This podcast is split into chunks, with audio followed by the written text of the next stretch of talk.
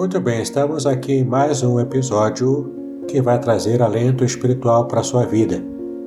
Espero que você esteja com a sua Bíblia pronta para meditar no texto de Romanos, capítulo 8, versículo 28, que diz o seguinte: E sabemos que todas as coisas contribuem juntamente para o bem daqueles que amam a Deus, daqueles que são chamados segundo o seu propósito. Esse texto é muito claro ao dizer que tudo na vida do cristão contribui para o seu próprio bem. Mesmo as dificuldades que enfrentamos, muitas pessoas se perderam, muitas pessoas tiveram dificuldades devido à pandemia, as questões também de política, as questões financeiras do nosso país, o quanto as coisas estão ficando difíceis. E é muito difícil nessas horas da crise a gente pensar que tudo contribui para o nosso bem, que tudo está debaixo do perfeito controle divino.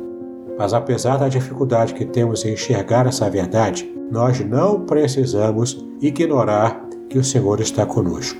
Ele está, portanto, conosco, nos abençoando, cuidando de nós, nos dando inclusive livramentos que nem sempre conseguimos perceber. Então, se estamos vivos, devemos agradecer ao Senhor.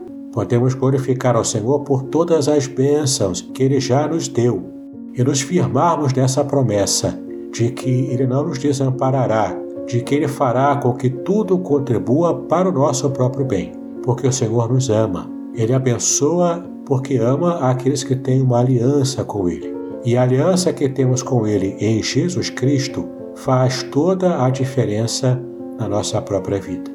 Nesse momento, então, não importa, meu irmão, minha irmã, a dificuldade que você está enfrentando. O que importa é que toda a dificuldade que enfrentamos estará contribuindo para o nosso bem, seja para o nosso próprio crescimento espiritual, o nosso amadurecimento na fé, seja também para a nossa própria condição espiritual de testemunhar aqueles que precisam ouvir a palavra de Deus daquilo que de fato o Senhor tem feito para com o seu povo. Então, meu querido, minha querida, não esmoreça na fé. Confie, o Senhor está conosco, Ele nos abençoa, Ele nos fortalece, Ele nos fortifica na graça, e a sua bênção sobre nós é uma bênção motivada pelo seu amor. E eu quero terminar então a nossa meditação orando com você. Senhor, estamos em tua presença nesse momento mais uma vez. Eu quero pedir a ti, Senhor, que tu estejas trabalhando na vida desse meu irmão, dessa minha irmã que está ouvindo agora este podcast. Que o Senhor possa estar agindo sobre ele e sobre ela, cuidando da sua saúde, da sua família, cuidando das suas finanças também, da sua vida emocional, sentimental. Que a tua bênção seja sobre ele e sobre ela em todos os momentos da sua vida.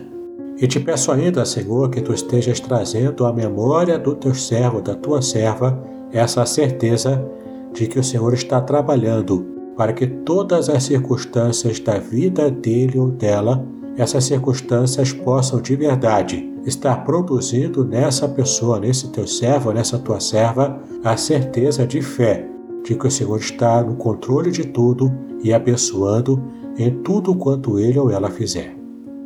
Então, Senhor, eu entrego essa vida nas tuas mãos, em nome do Senhor Jesus Cristo, hoje e para sempre. Amém e amém. Muito bem, eu espero que essa palavra tenha sido edificante para você. Que Deus abençoe a sua vida. Paz e bênçãos.